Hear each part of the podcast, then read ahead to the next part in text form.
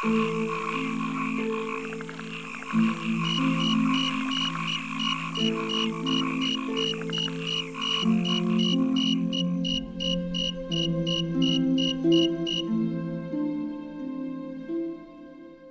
们静静地坐在湖边，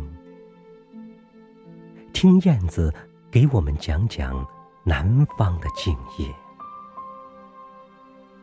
南方的静夜已经被他们带来，夜的芦苇蒸发着浓郁的热情。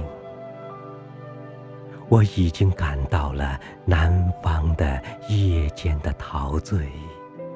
请你也嗅一嗅吧，这芦苇丛中的浓味。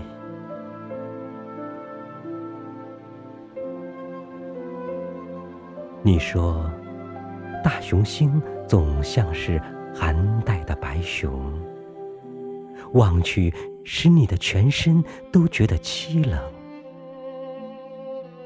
这时的燕子轻轻地掠过水面。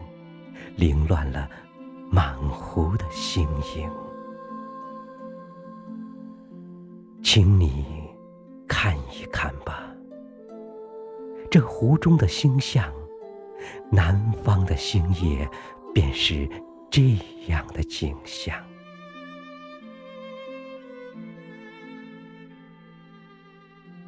你说，你疑心那边的白果松。总仿佛树上的积雪还没有消融。这时，燕子飞上了一棵棕榈，唱出来一种热烈的歌声。请你听一听吧，燕子的歌唱，南方的林中便是这样的景象。总觉得我们不像是热带的人，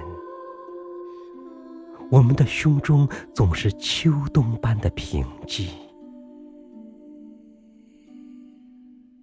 燕子说：“南方有一种珍奇的花朵，经过二十年的寂寞才开一次。”这时，我胸中忽觉得。有一朵花儿隐藏，它要在这静夜里，火一样的